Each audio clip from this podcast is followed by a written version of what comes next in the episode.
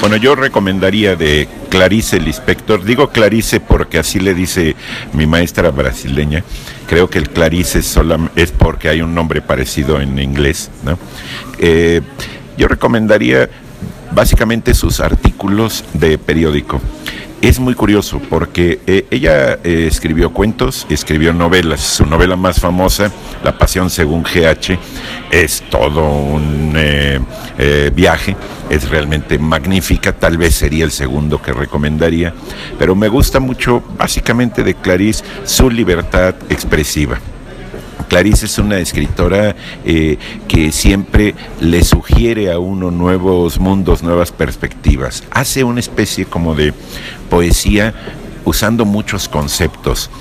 Eh, eh, Clarice tiene una característica para muchos de sus lectores y es que escribe mal.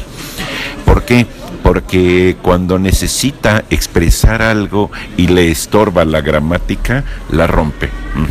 Cuando necesita crear una nueva palabra, la inventa.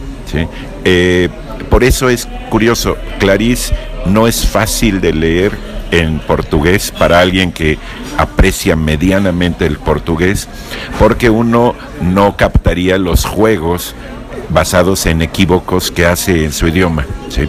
Realmente eh, eh, crea enlaces irracionales de una enorme sugerencia. Eso sería de, entrada. Hay unas ediciones de sus artículos publicadas por editorial Adriana Hidalgo.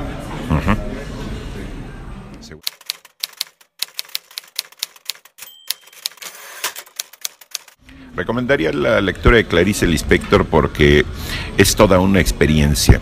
Eh, no se dejen engañar por el hecho de que haga narraciones y cuentos. Sus cuentos son magníficos, aunque no cierran como unos cuentos tradicionales.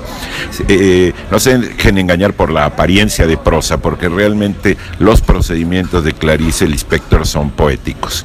Eh, eso hace que su lectura sea muy concentrada. Eh, quiero decir, por ejemplo, en mi experiencia, yo leo cuatro páginas de Clarice y tengo que alejarme del libro, como para digerirla.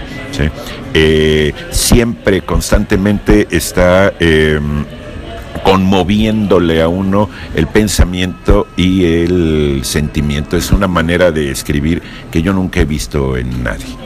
Eh, no se pierdan esa experiencia con doña Clarice.